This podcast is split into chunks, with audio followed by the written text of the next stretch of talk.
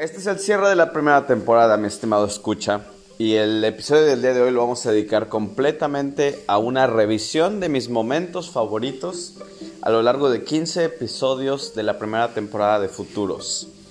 Voy a comentarle a usted la lógica detrás de este podcast. Vamos a hablar un poco sobre el Instituto de Política Internacional, que es la entidad que, que nos apoya para poder realizar este podcast.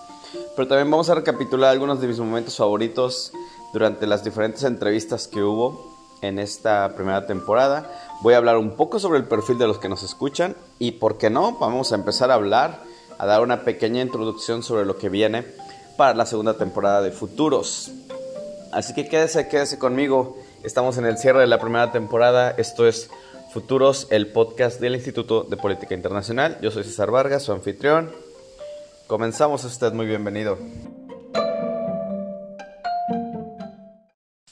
Y muy bien, vamos a comenzar este último episodio de la primera temporada hablando sobre el instituto, el Instituto de Política Internacional o IPI, me refiero constantemente a él. Ellos son los que apoyan este esfuerzo, el esfuerzo de este podcast que ya nació en enero del 2021. Sin embargo, el instituto existe desde el 2016. Nace en la Ciudad de México, ya en el lejano 2016, hace casi cinco años. Y es un centro de pensamiento, es un think tank, un centro de pensamiento especializado en las relaciones internacionales, pero con una característica muy única, que tiene una, una vocación latinoamericana. Muchos centros de pensamiento y sobre todo en un área como las relaciones internacionales se encuentran en lo que se llama el, el, Global North, el norte global, es decir, los antiguos imperios europeos o los Estados Unidos. Constantemente en Nueva York, Londres, París es donde se encuentran estos think tanks tan influyentes que construyen perspectivas sobre, sobre los grandes problemas internacionales, obviamente con la influencia de su medio, desde una realidad y desde una tradición histórica pues propia de, sus sociedades que son que tienen una, una tradición eh, imperialista respecto de las decisiones del mundo. En México y en todas las, las, ciudades del sur global hay poca tradición, hay poca tradición de think tanks.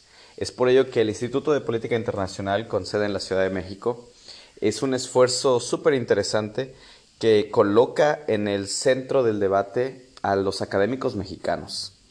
Estoy yo muy seguro que si usted, mi querido escucha, le pregunto dígame el nombre de dos, tres pensadores franceses o norteamericanos, fácilmente me podrá decir tres, cuatro, cuatro, cinco, seis diferentes nombres. Pero si yo le pregunto por tres, cuatro pensadores mexicanos, posiblemente tenga mayor dificultad para hacerlo. Y esto no significa que en México no usemos la cabeza, al contrario, significa que nuestros pensadores no obtienen reflectores. Esto es un problema, un problema científico y un problema para toda la humanidad al no apoyar a la academia de las, del sur global, nos estamos perdiendo una enorme cantidad de reflexiones intelectuales, piezas de evidencia sobre los problemas internacionales. Es por ello que es bien importante siempre fortalecer a los académicos del sur y darles un lugar a sus perspectivas, sus paradigmas y por lo tanto a sus soluciones. Esto es ir contracorriente, pero en el Instituto, en el Instituto de Política Internacional esto se ha tomado como la misión principal colocar la perspectiva latinoamericana en el centro del debate internacional. Esto no tiene que ver nada, no tiene nada que ver con chauvinismo, tiene que ver con poner el foco donde normalmente no se pone, desde una perspectiva latinoamericana. Es por ello que cuando queremos analizar las diferentes posibilidades y perspectivas de las relaciones entre América Latina y Europa, nos posicionamos desde una perspectiva latinoamericana y eso hace al Instituto de Política Internacional una entidad única, valiosa y de necesaria promoción. Siendo así que con este think tank con perspectiva latinoamericana, Futuros decide lanzarse a inicios del 2021, en enero de 2021, y hemos cubierto una gran variedad de temas, Brexit, las maras, elecciones y COVID, empezar negocios en Europa, las ONGs, ONGs en América Latina, consejos para las ONGs en América Latina, las oportunidades económicas y políticas que ofrece Europa para, para las entidades y los tomadores de decisiones latinoamericanos. Una enorme variedad de temáticas que hemos cubierto en esta primera temporada. Una gran diversidad es lo que ha caracterizado a la primera temporada en respecto de sus temas. Y en ese sentido vamos a empezar a rescatar algunos de mis momentos favoritos que, y algunas reflexiones personales que hay detrás de cada episodio. Y para ello vamos a comenzar con el primer episodio que fue sobre el Brexit, en el cual conseguimos una entrevista con el abogado corporativo Yves Ayou. Durante esta entrevista debo admitir que yo estaba muy nervioso, ya que era la primera entrevista que hacía para, para futuros. Yo me encontraba muy nervioso, entonces de hecho si vuelven a escuchar el primer episodio van a ver que yo casi no hablo, hablo muy poco, porque estoy bastante nervioso. Y esto probablemente tuvo un efecto positivo, ¿eh? ya que al estar yo tan callado por lo nervioso, él pudo desarrollar ampliamente sus pensamientos, sus reflexiones, lo cual sacó a la luz un elemento muy interesante que fue una crítica hacia el sector privado mexicano viniendo desde un abogado corporativo. Uno podría pensar de una forma tradicional que un abogado corporativo sobre todo tendría halagos únicamente para el sector privado, pero no fue el caso.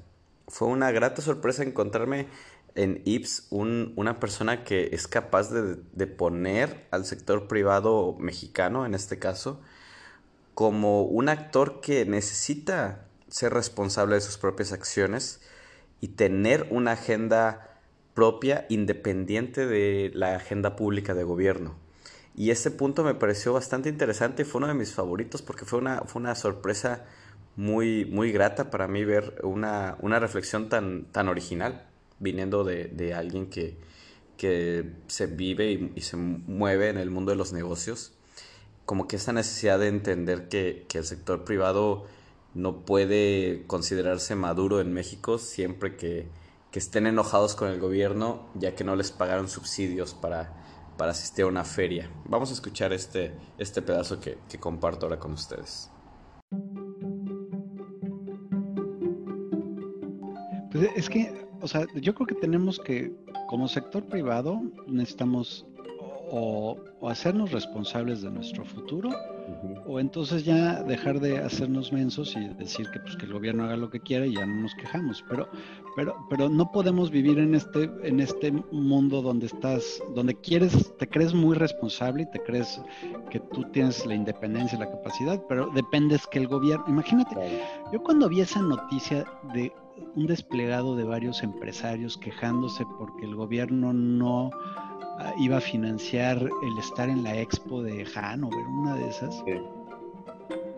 Me dio tal tristeza, César, no tienes idea la vergüenza que me dio como mexicano el que le echemos la culpa al gobierno porque no fuimos a una feria.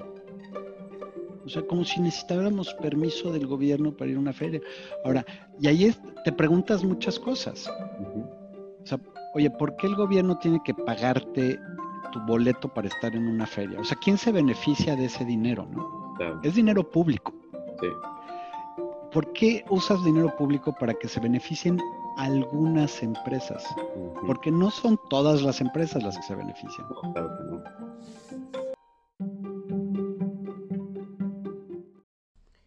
Pero esta no será la única reflexión que me llevo de, de nuestros episodios que trataron sobre capital privado, inversiones y negocios.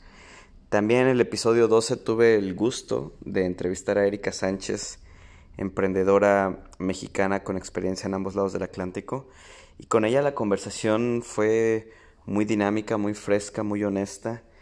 Y en cierto momento sentí que éramos nada más dos amigos platicando sobre la realidad de, de los negocios en, tanto en Europa como en México. Y ahí hablamos del tema de la corrupción y cómo la corrupción en México termina siendo un impuesto muy elevado que en la práctica todos los emprendedores terminan pagando. Entonces, vamos a escuchar una vez, esta, una vez más esta, esta reflexión que, que hacía Erika Sánchez en el capítulo 12. Me da tanta risa, César, porque muchos amigos justamente me dicen como, por ejemplo, viviendo aquí, algunos, eh, eh, me dicen es que, bueno, mexicanos, yo no, no me aventaría a emprender aquí porque los impuestos son tan altos. Y sabes que justamente yo les he dicho eso, les he dicho, o sea, si tuvieras una idea de lo que terminas pagando en México, México es un país con, con, la facha de barato, o sea, en el sentido de, eh, ser empresario, pero termina, o sea, a largo plazo, todo termina saliendo más caro. Es, irreal, o sea, aquí te suena como que, y por eso digo que, que, estoy muy, muy contenta con la manera de hacer las cosas tan, tan directas, transparentes, porque un 40% pues suena muchísimo, pero, pero ya no hay más. 40 puntos. Y ya. Y, ya. y entonces haces una proyección real y haces números reales y, y, en México es 40, este, IVA más eh, tal vez diezmo, ¿no? Si trabajas para el gobierno, más comisiones, más medidas, más, eh, pues, no sé, dejarle la nómina al outsourcing. claro. Y no te es eh, imposible pagar todos, pues, claro. todas las responsabilidades que tienes que pagar como empresario, ¿no? Y al final del día, el, eh, no es un impuesto legal, pero es un impuesto real, ¿no? Es por esta clase de, reflexiones que el podcast me parece una herramienta muy buena para explorar temáticas, ya que podemos cubrir tanto experiencias personales, reflexiones, diálogo, entrevista. Y por eso estoy seguro que más de, más de uno cuando escuchó eh, el episodio con Erika se convenció de la, de la calidad que ella tiene como asesora para impulsar proyectos de externalización en el continente europeo. Y hablando de personas con experiencia en asesoramiento, ¿qué tal los dos episodios que nos echamos en inglés con Rogelio Calderón? Estos dos episodios donde hablamos de la política energética, tanto a nivel mundial como en el caso de México, estos episodios destacaron porque uno fueron en inglés, dos fueron episodios con un alto contenido en conocimiento técnico. Y tres, a mí me parece que las respuestas que dieron Rogelio son súper necesarias en un, para tener una, aproximación realista respecto al tema de la energía, de la política energética. Simplemente para recordar algunas de, las reflexiones que, Rogelio hacía, la que más me impactó es cómo con números en la mano Rogelio podía demostrar que no se trata tanto de elegir energías renovables o, combustibles fósiles, sino del proceso, el proceso para transitar hacia un mundo sustentable. Y en ese proceso hay como es medios energéticos, fuentes de energía que pueden ser como el escalón intermedio. Y al respecto él hablaba sobre el gas natural como un punto medio en el cual una nación como México y muchas otras naciones de, América Latina podrían utilizar el gas natural para tener una, un suministro de energía estable sin tener que, contaminar demasiado. Sigue siendo una entidad contaminante, pero mucho menor. Como una especie de de medio de transición, un recurso de transición energética. Vamos a escucharlo. Eh, la reflexión está en inglés, pero confío en que varios de ustedes tuvieron buenas clases de inglés en la universidad.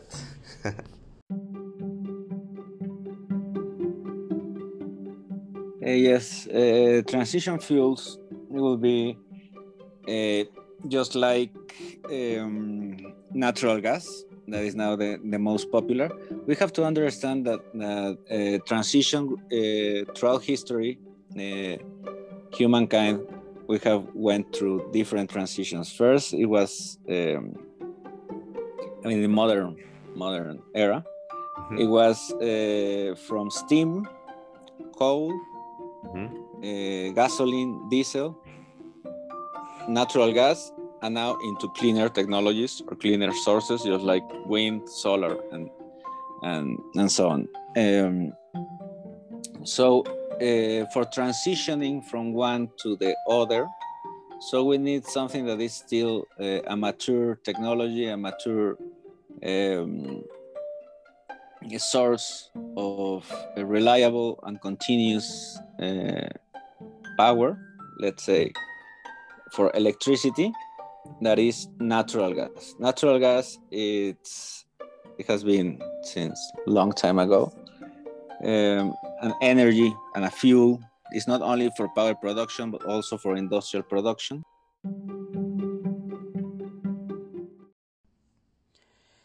Y es así como Rogelio Calderón sintetizaba la importancia del gas natural como un elemento, una energía de transición para el siglo XXI, para esta primera mitad del siglo XXI. Si usted está interesado en conocer más estos detalles técnicos, el podcast está disponible en Spotify y en Anchor, por supuesto. Y también lo invito a que siga a Rogelio Calderón, tanto en sus redes sociales como en su proyecto de Huasteca Venture. Aunque quizá uno de mis episodios favoritos fue esta serie de, esta serie de tres capítulos que le dedicamos al tema de las maras en Centroamérica. La entrevista que le realicé a Ricardo Romero. Fue una entrevista que yo tenía ya muchas ganas de hacer, ya que tengo el gusto de conocer a Ricardo desde hace ya algunos años y siempre me ha impresionado mucho su capacidad narrativa para contar la historia. Y decidimos hablar sobre el tema de la inseguridad, que no fue fácil, no fue fácil elegir este tema yo creo que Centroamérica tiene ya demasiada mala prensa, demasiada mala fama. Cuando alguien habla de Centroamérica, pues piensa en, inseguridad, en desastres. Así que quisimos darle un enfoque distinto, más sociológico. Tratar de entender el problema, pero no, no centrándonos en, en, ¿cómo decirlo?, el folclore, el morbo, lo que es así la descripción del asesinato en sí. No no, no, no. Quisimos entender a las personas que están detrás de las maras, a las personas que constituyen las clicas en Centroamérica. Y creo que lo que hizo Ricardo fue simplemente maravilloso. Yo esta entrevista la, la disfruté muchísimo. Fue quizá la que más me costó hacer el trabajo de edición, ya que había muy poco que eliminar. Por eso se terminó tomando la decisión de hacer tres episodios. Uno sobre el contexto histórico, otro sobre el corazón de las maras, su aspecto sociológico, y el último sobre las, las posibles soluciones. Y es en este último episodio donde rescato una reflexión que, que viene de, de, Ricardo, cuando yo lo estoy cuestionando sobre si hay posibilidad de hacer un pacto, un pacto con, con las maras, y él pues me cuenta, me cuenta lo siguiente, escuchémoslo. La pregunta que yo me hago es, o sea, que dentro de la Mara a veces hay gente que dice, no, no está bien. Y este era un asesino, un asesino. Y, que, él haya, haya, trabajado con la policía, porque sí pasó. o sea, todo lo que tú me estás preguntando ya pasó. o sea, este marero lo, habló con la policía y dijo, yo quiero hacer algo y algo no está bien. y, y yo soy un asesino y me van a matar por hacer lo que estoy haciendo. A él lo mataron, justamente lo mataron. Pero, pero sí delató y gracias a él eh, están grandes asesinos. La ranfla mayor de la MS en El Salvador está en la cárcel gracias a él. Y la pregunta que uno se hace es, yo estoy seguro que hay mucho más mareros con los cuales pudieras hacer algo y no simplemente estar dándole dinero a la policía, dándole dinero al ejército. Esa, esa, esa política no ayuda. Para mí, el avance sería, y estamos llegando quizás a la conclusión un poco de eso, lo que tú me lo pedías al final, es, es un poco de no solo ver, creo que tenés que ir muy internamente, las disputas integras internas de las pandillas, ahí están las soluciones, creo, de este problema.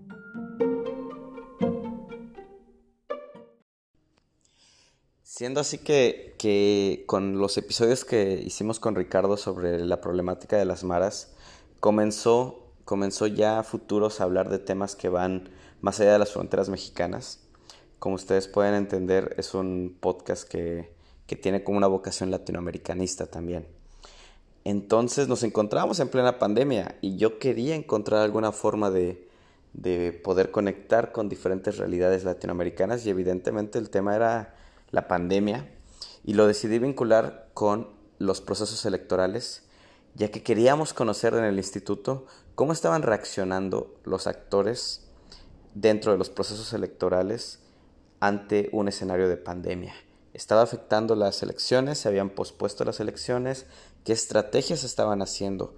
¿Cómo se estaban adaptando en diferentes, diferentes latitudes?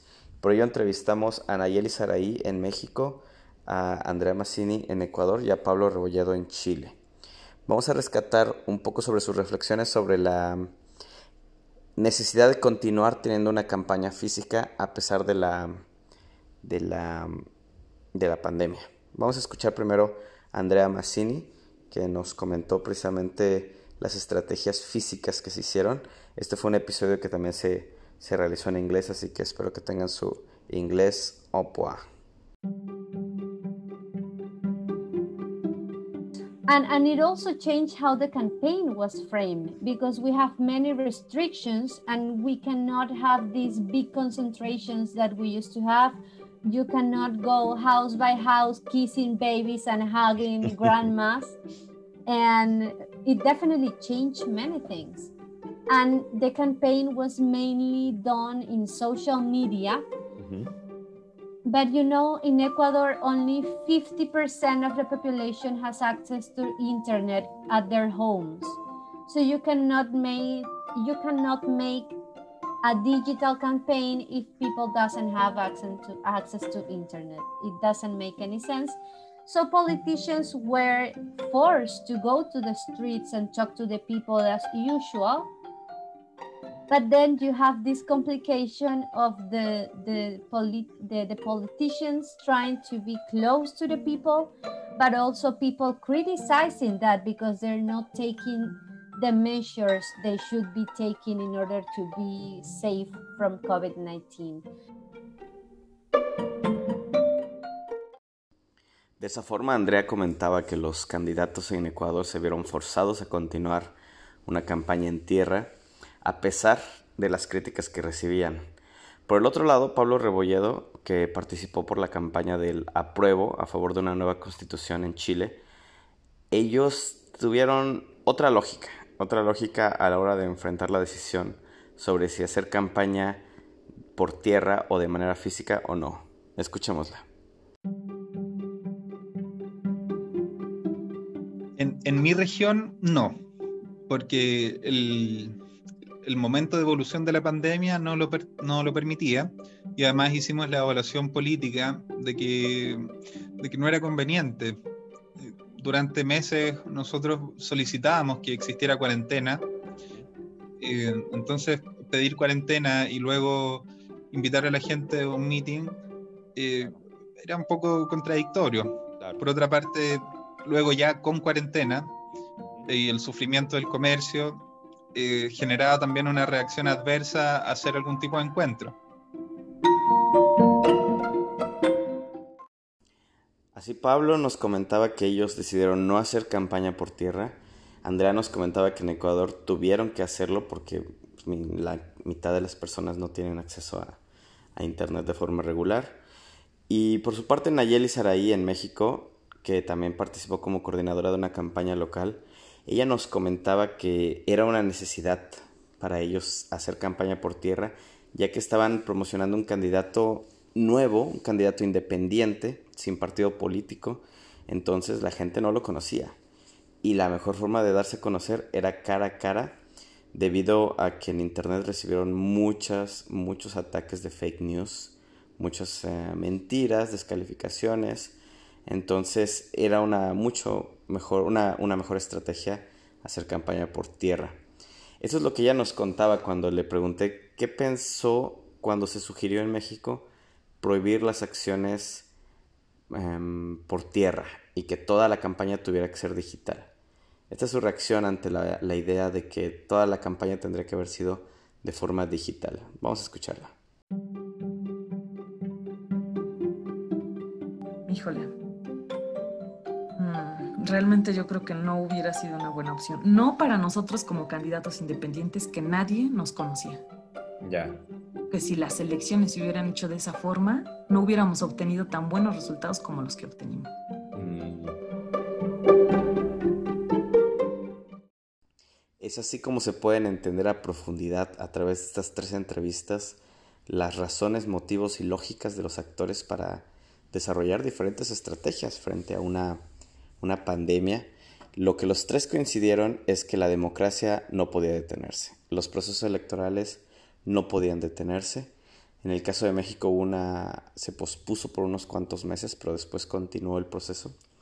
Entonces, la democracia, los tres coinciden que, tiene que, seguir. Especialmente en el caso de, Nayeli me llama la, la, atención, ya que ellos vienen de un proyecto de la sociedad civil. Y es precisamente sobre la sociedad civil la que, el tema que nos enfocó en los últimos tres episodios. En los últimos tres episodios de Futuros decidimos hacer entrevistas a actores en Guatemala, México y Bélgica que participan con diferentes proyectos de la sociedad civil para entender sus necesidades, para comprender sus proyectos y también para escuchar consejos de parte de ellos. Vamos a comenzar recordando a la entrevista del episodio 15 con Karen Rose, que es trabajadora de comunicación con el proyecto de los Green Winkle, un proyecto de economía circular exitoso en Bélgica. Y estas son las razones personales por las que ella participa en, una, en un proyecto de esta, de esta naturaleza. Y esto fue lo que más rescato yo de, esa entrevista. Toda la entrevista, por supuesto, tiene elementos interesantes, pero a mí, escuchando los motivos personales, me, se me calentó el, corazón. Y quiero, quiero compartirlo con ustedes. Y como anécdota, mencionar que esta pregunta no, no estaba planificada. Esta pregunta simplemente salió por, porque así sentía el momento y creo que Karen respondió muy bien. Vamos a escucharlo.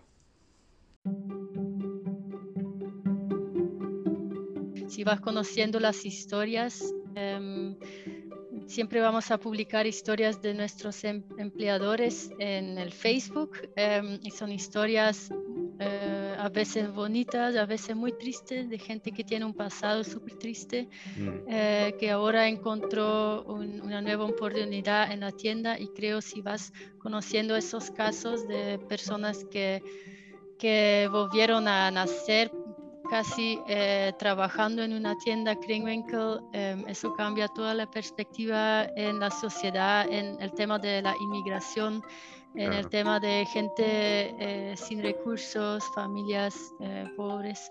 Creo que es una parte de la sociedad que todo el mundo debería conocer y eso es lo que intentamos hacer un poco con la comunicación también.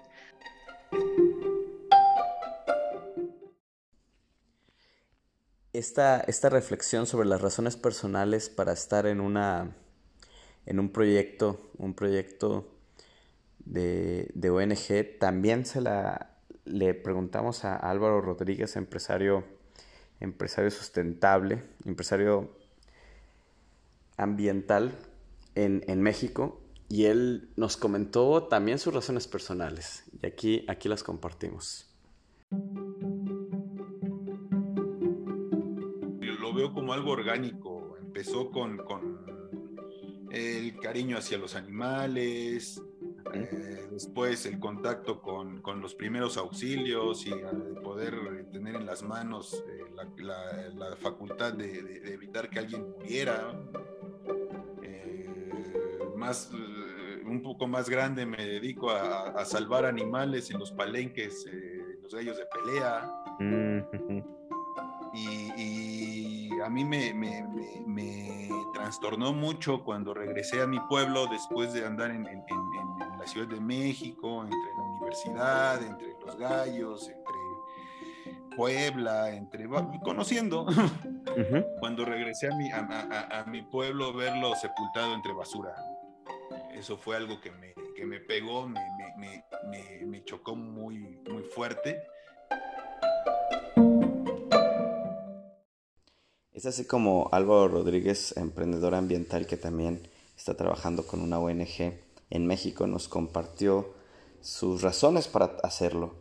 Y al igual que Karen, pues son razones que sin lugar a dudas tienen que ver con la calidad del ser humano y que creo que inspiran en cualquiera de nosotros pues mucho respeto y admiración.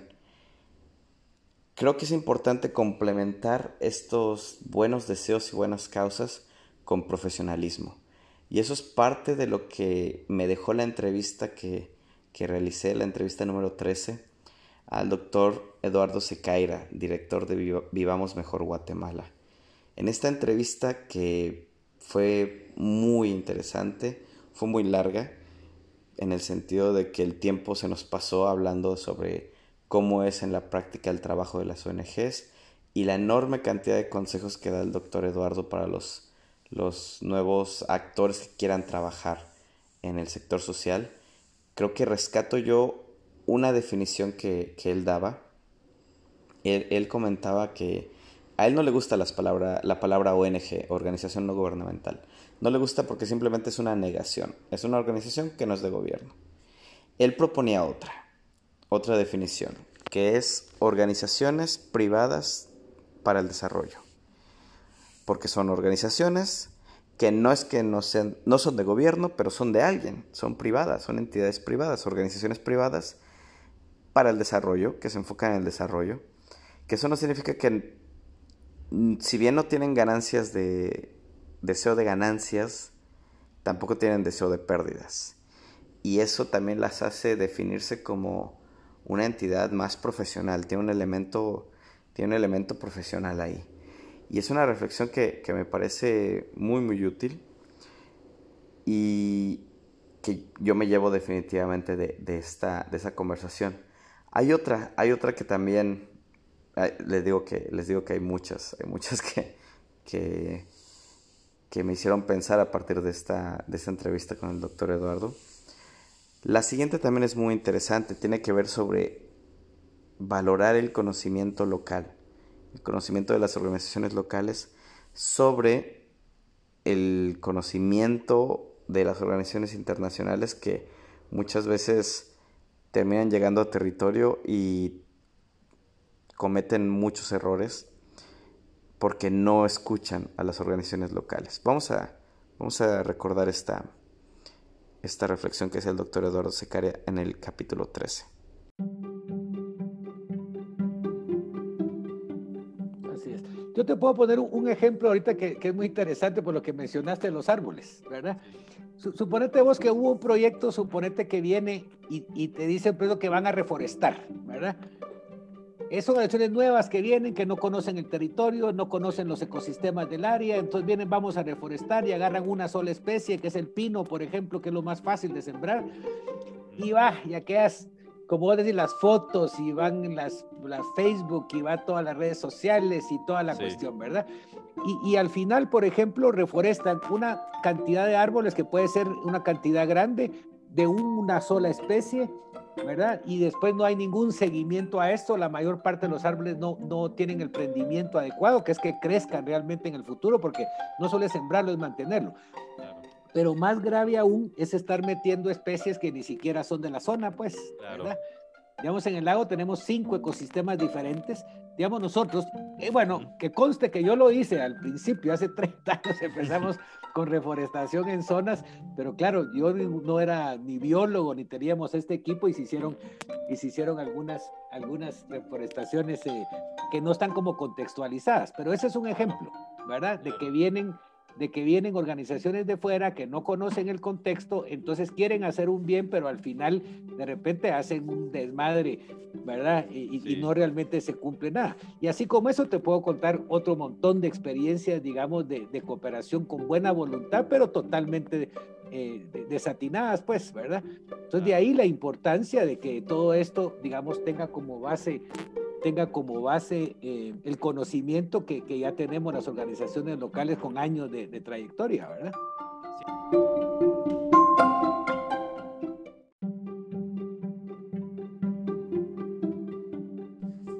Y con esta reflexión vamos a terminar mis momentos favoritos, mis momentos favoritos de esta primera temporada de Futuros. Quiero agradecerle a usted, mi escucha, por el tiempo la, el apoyo que representa para nosotros que nos escuches, ya sea en Spotify o Anchor o cualquier plataforma que estés usando para escucharnos en el trabajo, eh, caminando, cocinando, limpiando. Yo personalmente amo, amo poner podcast mientras me pongo a limpiar o cocinar. Y quiero hablar un poco sobre ti, sobre ti. el escucha. Tú tienes probablemente entre 25 y 34 años. El 80% de nuestros escuchas está en este rango de edad. Y nos estás escuchando desde México, Estados Unidos, Bélgica. Y si no son alguno de estos tres países, puede ser que entonces, entonces sea desde Guatemala o Chile. Estos son nuestros principales escuchas.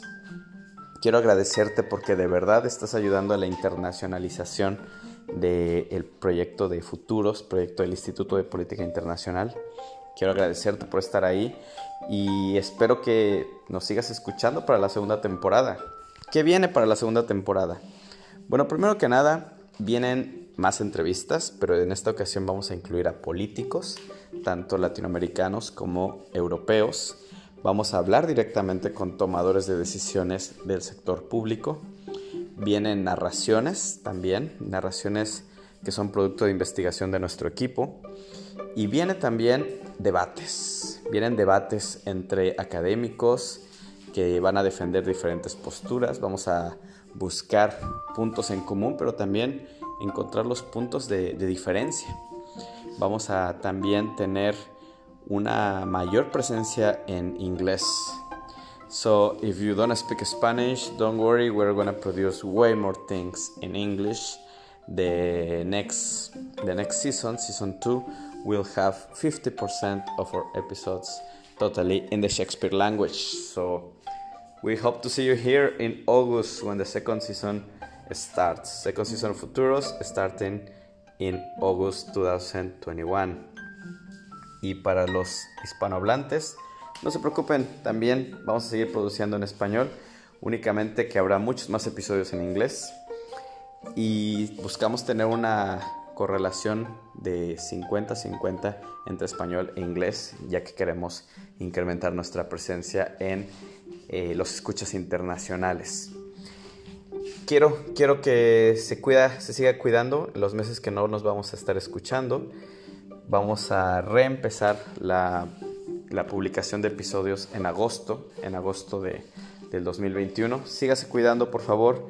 Ya mero termina la pandemia, ya mero estamos del otro lado del túnel y espero verlo aquí en agosto. Nuevamente, muchas gracias por su tiempo.